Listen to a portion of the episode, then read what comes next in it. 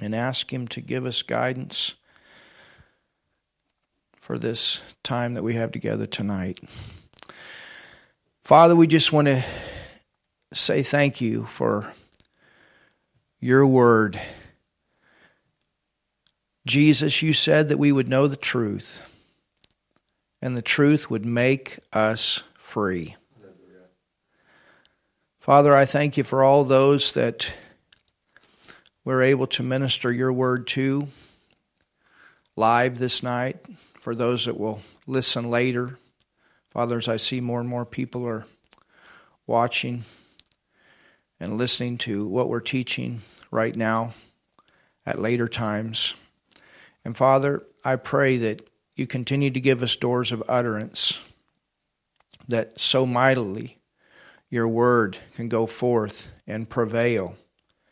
Prevail in this nation, prevail throughout Europe, prevail in those other nations that we go into through the technology that you have blessed us to do that with.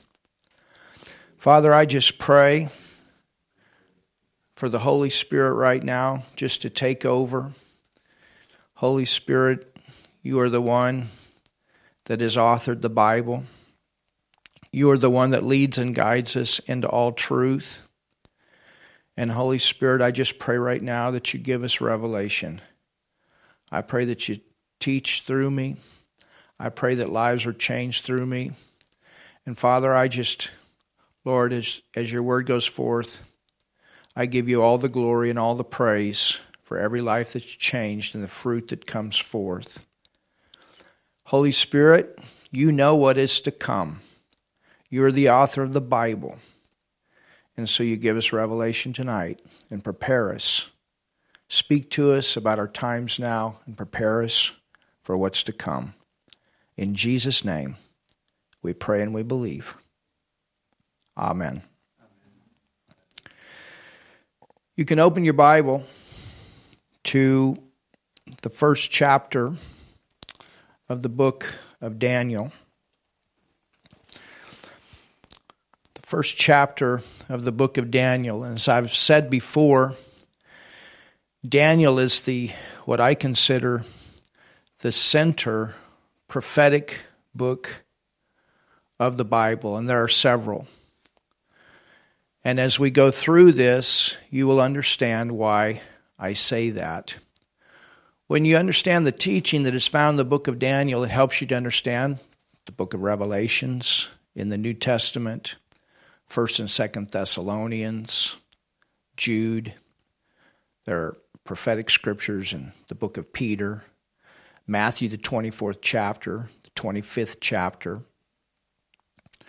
You go back into the minor prophets of the Old Testament, helps you to understand those books and what is written. It helps you to understand the prophetic scriptures. And there are a lot of prophetic scriptures in the Bible. God wants us to know our times, and He know, wants mankind to know what's coming. And that's why we have these prophetic scriptures. If you think about it, all the way back to the book of Genesis, when Adam and Eve fell into sin and took the sin nature within them, they were given a promise. And the promise was that a Redeemer would come through the seed of a woman. That was a prophetic scripture. And in the Old Testament, man could hold on to that scripture knowing that someday Jesus would be born through a virgin. And there are several scriptures for each generation that they could stand on and wait for things to come. It's the same way for you and I. There are things yet prophetically to come to pass. The prophetic verses of the Bible are sure prophecies. They surely have and will come to pass. And so when we look at this book of Daniel, we have some historical events in the first part of it. And then when we get into the second half or second part of it, we're going to cover a lot of verses that are prophetic, that even speak about our time now and what very soon could come to pass. I believe that we are living in our generation in the time of Jesus' return where he comes to take the church away. And when Jesus comes to take the church away, there'll be another time period. It's a seven year time period that has not been finished of 490 years of Jewish time. And that will be the tribulation. And at the end of the tribulation, Jesus is going to come back to this earth. You and I are going to come back with him. He's going to come back as the King of Kings and the Lord of Lords and establish his millennial reign upon this earth. So, let's go to Daniel, the first chapter, and we're going to take up in verse 8. Daniel 1 and verse 8. I've covered these scriptures already in great detail. I want to read up to verse 12, and at verse 12 we will begin tonight. It says, But Daniel purposed in his heart, and remember, Daniel, along with the three Hebrew children, we know them as Shadrach, Meshach, and Abednego. That was actually their Babylonian names, and I gave you some very interesting things about their names in previous teaching. But we know they, along with another 50 elite Israelites, young youth, young people. These were princes, these were royalty, these were the educated ones, the high class youth. They had been brought into captivity in Babylon to be basically brainwashed in the way of the Babylonians so that when the rest of the Jews came in, that they would be used to train them also in the Babylonian ways, and it would very it would be very easy for Babylon to train them in their ways, that they no longer would go in the ways of God, that they would no longer go in their Jewish culture. It was all about change. It was all about brainwashing them. That's exactly what the devil wanted to do. He wanted to get rid of any thought of God, any thought of the Word of God. And of course, when the children of Israel came into this, or the reason that they came into captivity was because of their idolatry. But there was still prophet in the land by the name of Ezekiel, and he was doing his part to warn them. He was doing his part to try to bring them back to the scriptures. So there was still a, a, a, a, foundation there that they could go back to. And so that was the idea is that we get rid of all of this and that the Jews become Chaldeans, that they become Babylonians. You understand? Well, Daniel, along with Shadrach, Meshach, and Abednego, they were four out of 50 that went through this school in Babylon and did not come out brainwashed. Why? Because they knew the Word of God and they held on to the Word of God, and the Word of God kept them from being deceived. And that's always the case. That's why it's so important that we know the Word of God, that we know the truth and are not deceived. So it says here in verse 8 But Daniel purposed in his heart that he would not defile himself, that he would not defile himself with the portion of the king's meat. So he had made a decision in his heart that he was not going to compromise. You understand? And the, the compromise was that, that they had actually been warned by Ezekiel that there was going to be a time that they would be asked to eat meat that had been offered to these Chaldean gods. It was a part of their worship. It was forbidden in the book of Exodus. It was uh, warned of by the prophet Ezekiel that was teaching the Bible school back in Israel that they were a part of. And so when they were in this Chaldean or this Babylonian Bible school, Daniel remembered. The three Hebrew children, they remembered.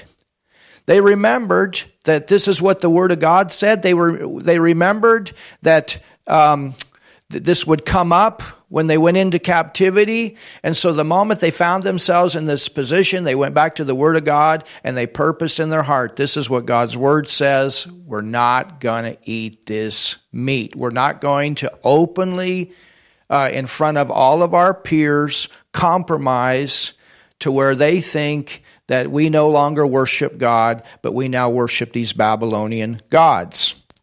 So it says, He purposed in his heart that he would not defile himself with the portion of the king's meat, nor with the wine which he drank thereof. He requested of the prince of the eunuchs that he might not defile himself. Now, God had brought Daniel into favor and tender love with the prince of the eunuchs. So, in the process of not compromising, God is working that he has favor with the right people at the right time. And the prince of the eunuch said unto Daniel, Fear my lord the king, who hath appointed your meat and your drink. For why should he see your faces worse, liking, than the children who are of your sort? Then shall you make me endanger my head before the king. He said, Daniel, if you and you three do not eat this food, the king is going to cut my head off. I, you see how serious this situation was? I mean, this was a part of their brainwashing. I, I mean, it's interesting. Th- think about this. Even all the way back to the beginning, what happened what, what was the thing that the devil used to tempt man in the beginning? Food. That's why fasting is good. Was the issue of food. The serpent came in in the form of a snake and, and tempted man to eat of the fruit of the tree of knowledge of good and evil. Why was it that, or, or what was it that, that uh, was used to tempt Jesus? Was he, when he was in the wilderness? You know, when Jesus was tempted in the wilderness, he went through the same type of temptation that Adam and Eve did in the beginning. You understand? And where Adam and Eve failed the temptation, Jesus succeeded. It was the, the lust of the flesh, the lust of the eyes, and the pride of life. That's where Jesus won the victory. That's where he said, No, I put my flesh down and I'm going to obey God. And, and, what, and what enabled him to, to go through that temptation and come out with victory? He knew the word. He said, It is written. It is written. It is written. What was it that enabled Daniel to stand up here and say, No, I'm not going to compromise? I'm going to obey God. And uh, regardless of, of, of what the king of Babylon wants me to do, I'm not going to bow down to these demon gods. I, I, I love the Lord my God with all my heart, and that's who I serve. And so he was able to stand strong in the middle of this temptation because he knew the Word of God. It was the same way with Jesus. And what did Jesus do? He said, It is written, it is written, it is written. Well, I can imagine Daniel was in this Bible school, and there are many, many times that information was coming to he and Shadrach, Meshach, and Abednego, and these guys were constantly, Nope, it is written, it is written, it is written. I'm not telling you that they stood up in class and said that, but there was something on the inside of their heart that says, Nope, this is what I'm taught taught, but just because I'm taught this doesn't mean I believe this. You know, it's the same way when our kids go to school, they get taught all kinds of stuff in school. People say all kinds of things in this world. People say all kinds of things through the media. You understand? And this is why when we hear this information, we need to have other information on the inside where we can constantly say, yes, that's right, and no, that's wrong. You understand? And when we know the Word of God, it enables us to stand in the middle of any temptation and come out with victory. Oh, somebody do something. So, and now we got a situation. I mean, can you imagine this? can you can you imagine this? It says, and the prince of the eunuchs said unto Daniel, I fear my Lord, who hath appointed your meat and your drink, for why should he see your faces worse? Liking that the children which are of your sort, that shall you make endanger my head to the king? So now Daniel's got to think about this. If we don't eat this food, this guy's going to lose his head. You understand? Well, God still loves this person. Verse 11 Then said Daniel to Melzar, whom the prince of the eunuchs had set over Daniel Hananiah, Mishael, and Azariah. That's their Hebrew names. Milzar was actually the head under these princes of the, the, the kitchen, you understand.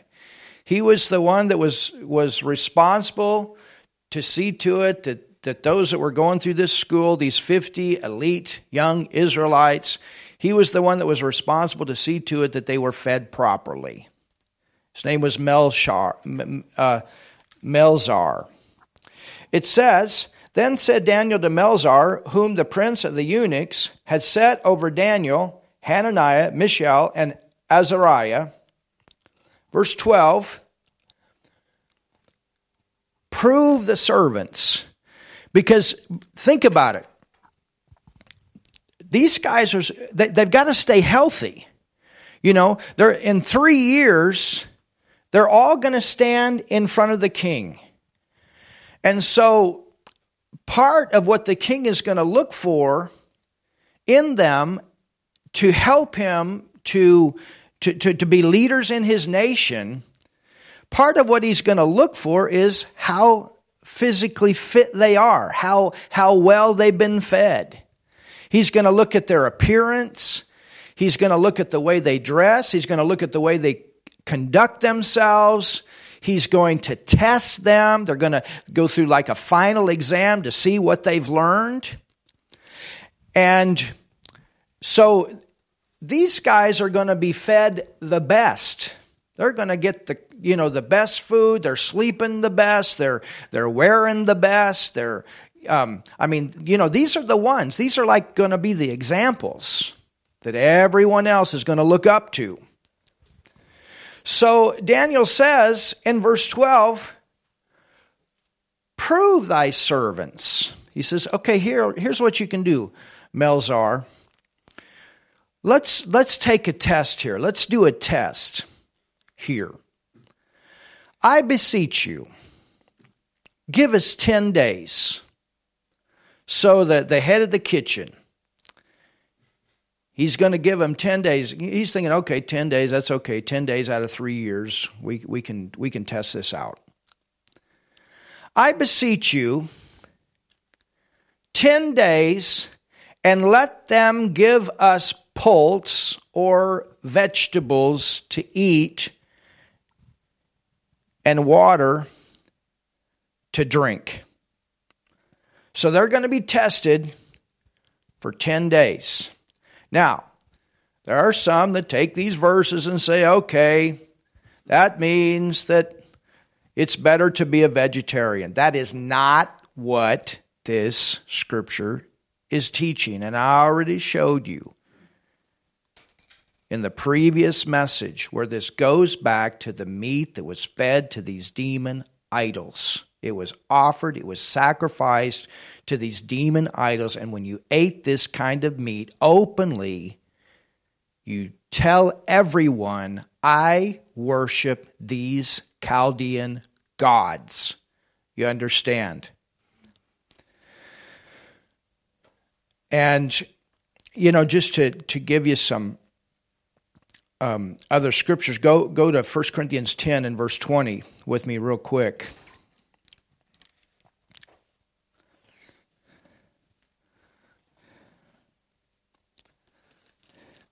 1 Corinthians 10 and verse 20. Because we have a reference as well in the New Testament. I gave you ones in the Old Testament. In 1 Corinthians 10 and verse 20, it says, But I say that the things which the Gentiles sacrifice, they sacrificed to idols. So in Corinth, the same thing was taking place. They would take this meat and they would sacrifice it. They would actually offer it to the idols as a sacrifice to them. And then later on, my understanding is that they would take that meat and they would serve it in the restaurants, and everybody knew that this was meat sacrificed to the idols, and it was part of their worship when they ate to eat this meat. It says, But I say that the things which the Gentiles sacrifice, they sacrifice to idols. Now, now think about this. If you were a Christian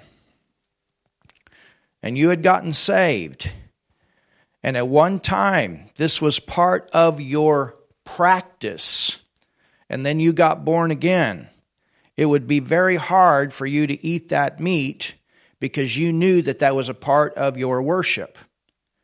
You know, it's just like an alcoholic. You take somebody that's been an alcoholic and they've been addicted to that alcohol. And then you, you put a bottle of, of alcohol in front of them and they, they've been delivered. They've made a decision not to drink anymore. Well, for, for one person that's never been an alcoholic, it's going to be a, a different for them than, than somebody that, that has been. You understand? They're going to, they're going to see it different. And it's the same way in this situation here.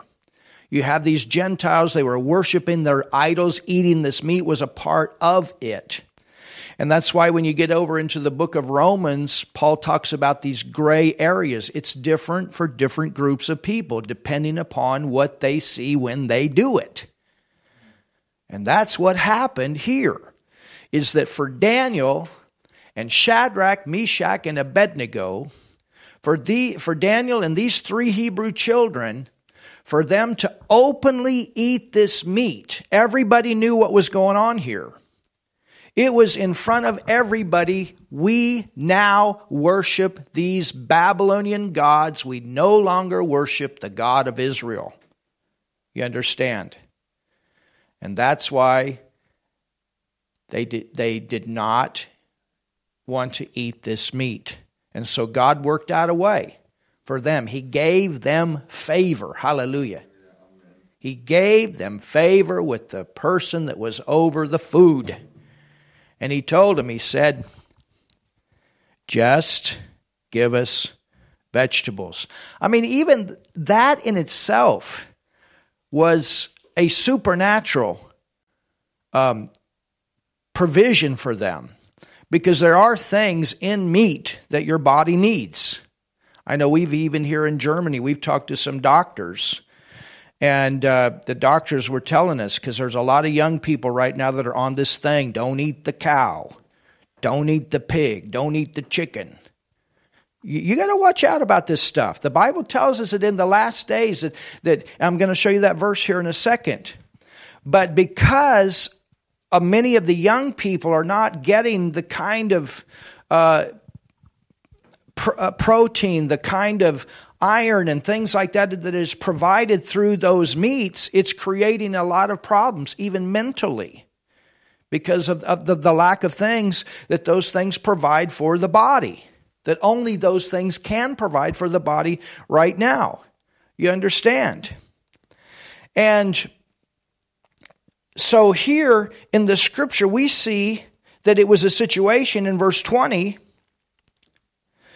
But I say that the things which the Gentiles sacrifice, they sacrifice to idols and not to God. And I would not that you should have fellowship with the devils.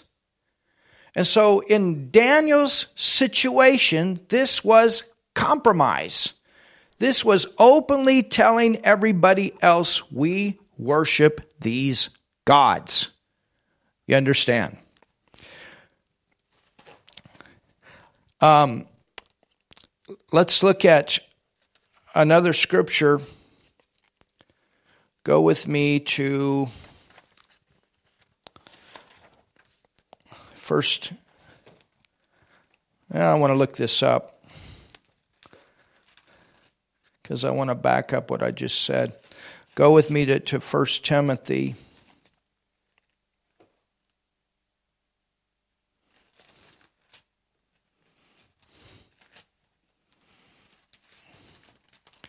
I thought I had that written down, but I'm gonna I'm gonna find it real quick.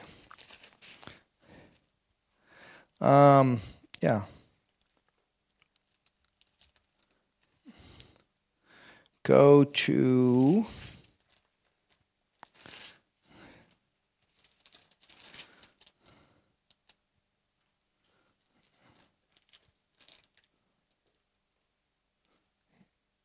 Yeah, here it is.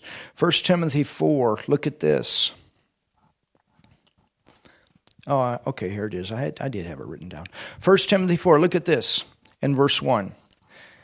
It says, Now the Spirit speaketh expressly that in the latter times some shall depart from the faith, giving heed to seducing spirits and doctrines of devils now look at this speaking lies in hypocrisy. We could spend some time on that verse right there, especially with this political stuff right now. Having their conscience seared with a hot iron. It's amazing how people can lie and do it with a straight face. Why? Because of a seared conscience forbidding to marry. Well, there's definitely been an attack in the, our world today against the institution of marriage.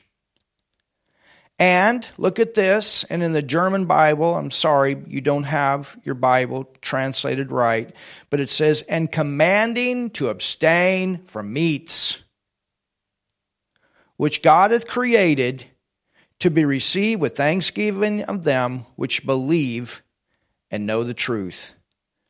For every creature of God is good. You can eat the cow. You understand? You can eat the pig, you can eat the chicken, you can and it's amazing. People that say you can't do that, some of them eat the fish. And it says, and nothing to be refused, if it be received with thanksgiving for it is sanctified by the word of God and prayer. So, anyway, I just wanted to address that because there are people that use this verse right here to promote becoming a vegetarian, and that is not what the Bible teaches. Now, if you choose to do that on your own, that's your choice. But you cannot scripturally support that this is the way God wants man to be. That's my point. All right. So let's go back to Daniel 1 and verse 12.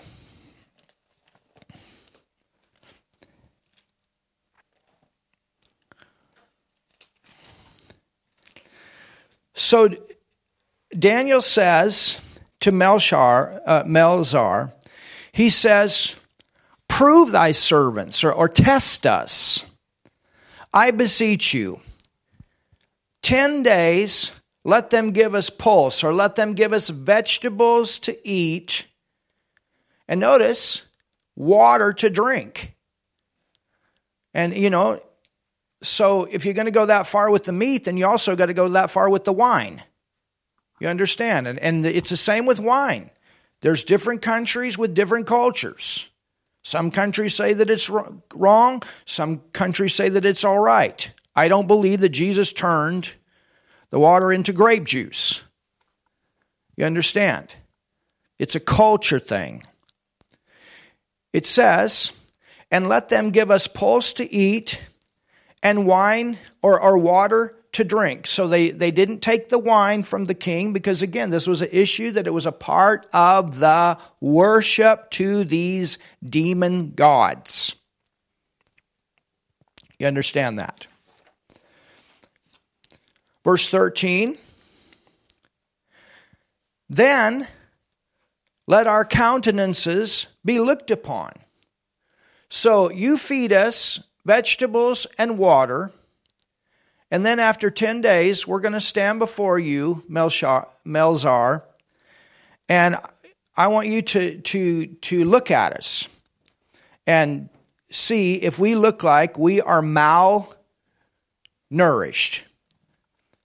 that we haven't been eating very good. Then our countenances be looked upon before thee, and the countenance of the children that eat of the portion of the king's meat. So, you look at all 46 of the other elite Jews, they're the ones that are eating the king's meat. See, they're already compromising. Think about that. So you look at them, and then you compare us with them, and, and, and, and then you'll be able to, to see, you'll be able to tell a difference. God was going to supernaturally provide for them in this situation. Then let our countenances be looked upon before thee, and the countenance of the children that eat of the portion of the king's meat. And as thou seest, deal with thy servants. So he said, if we if we look like that we're lacking, then we'll go ahead and we'll eat the king's meat. But we'll do a test here 10 days. Let's put this to a 10 day test. And this will be our secret. You don't have to say anything to anybody else. You feed us vegetables, you feed us water, you feed them the king's meat, you feed them the wine, and then in 10 days, let's see what happens. So, verse 14 says, So he consented. He said, Okay, we'll do it, we'll test it out.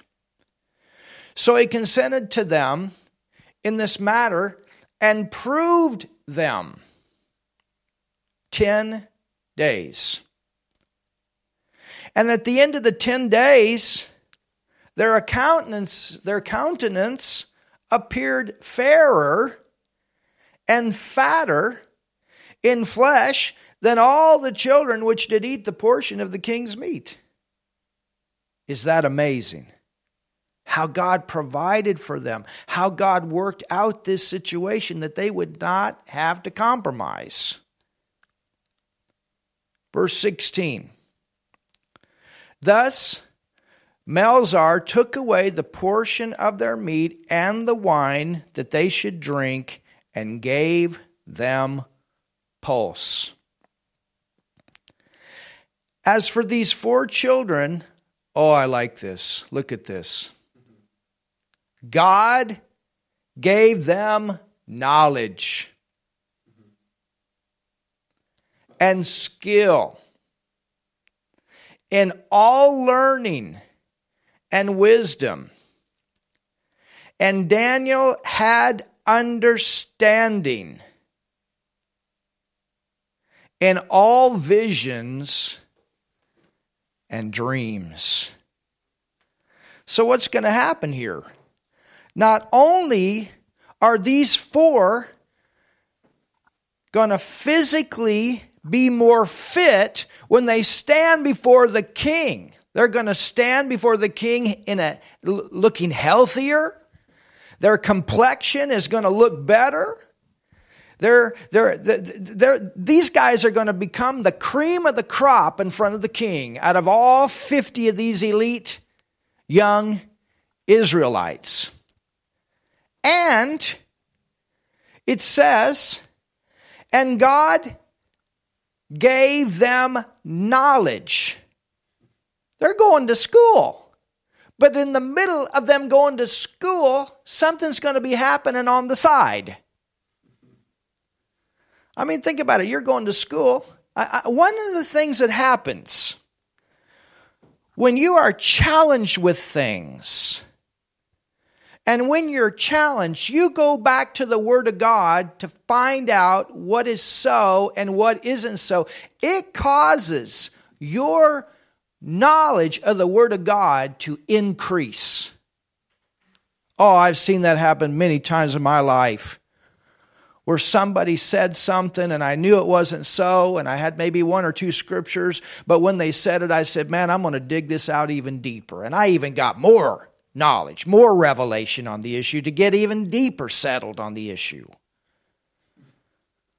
Well, I was a young pastor 20 years old. I didn't tell anybody my age at that time when I started my first church, but I remember just the issue of the baptism of the Holy Spirit and speaking in tongues. This was a big issue in the in back in in the the 80s. You had one group that said speaking in tongues was of the devil. You had uh, the same gr- group that said that it passed away when the last apostle died or when the Bible came. All these kind of excuses of not to speak in tongues, and then they tried to naturalize all the gifts of the Spirit.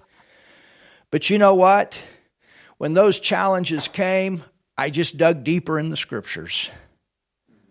I found more scriptures to back up what I believed.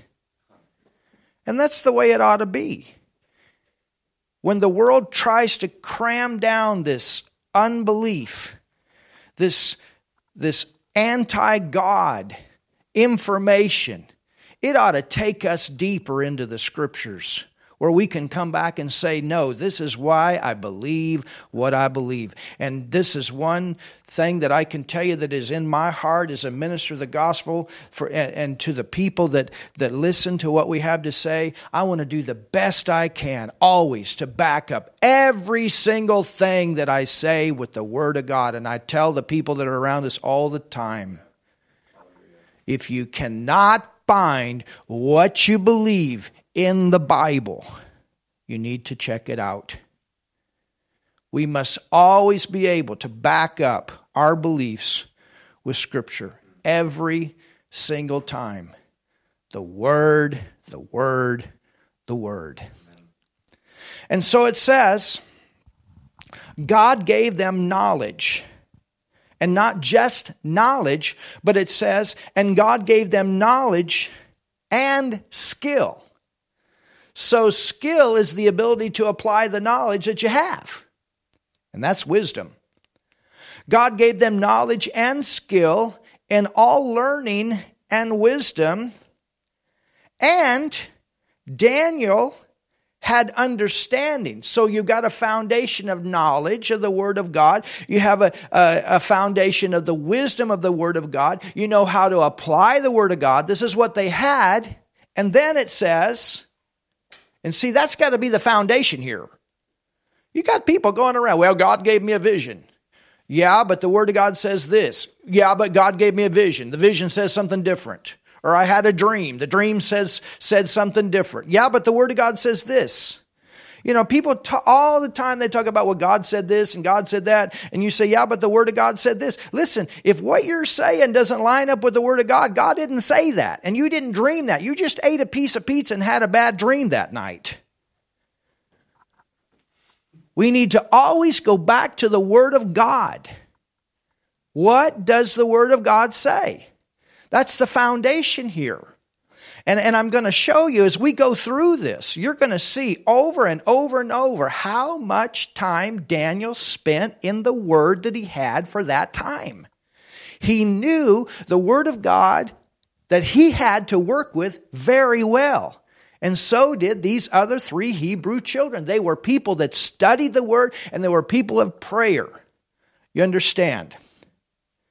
So it says, God gave them knowledge and skill in all learning and wisdom. They're supposed to be going to the Chaldean school and getting brainwashed. And what happens? Instead of getting brainwashed in the Chaldean school, their knowledge and wisdom of the Word of God even increases.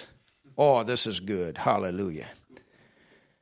And Daniel had understanding of visions. So when supernatural visions came, he could judge those visions. He knew what came from God and what didn't because he had a foundation of the Word. You know, I remember when I went to Bible school back in Rhema, America. This was back in the 80s. I went 81, 82. Then I worked for one year, and then I went 83, 84. And there was a time when I went to Bible school because we had what was called the charismatic renewal, the charismatic move of God, and a lot of people were getting baptized in the Holy Ghost and speaking in tongues, and, and the gifts of the Spirit were beginning to operate.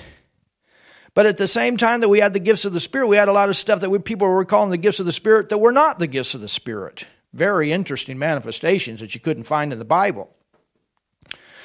And so I remember when I was a Bible school uh, student, it was actually my first year, and at Rhema they said we're going to stop all right now the manifestations. The students are not going to come up and prophesy and do all this stuff right now because we're going to learn the Word of God. We're going to get a foundation of the Word of God. What is God and what isn't God?